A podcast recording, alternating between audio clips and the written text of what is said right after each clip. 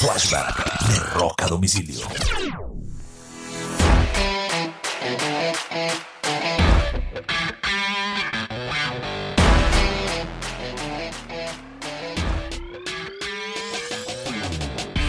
Un 12 de diciembre del año de 1986, la agrupación The Smith británica tocan en el Artists Against Apartheid en el Brixton Academy.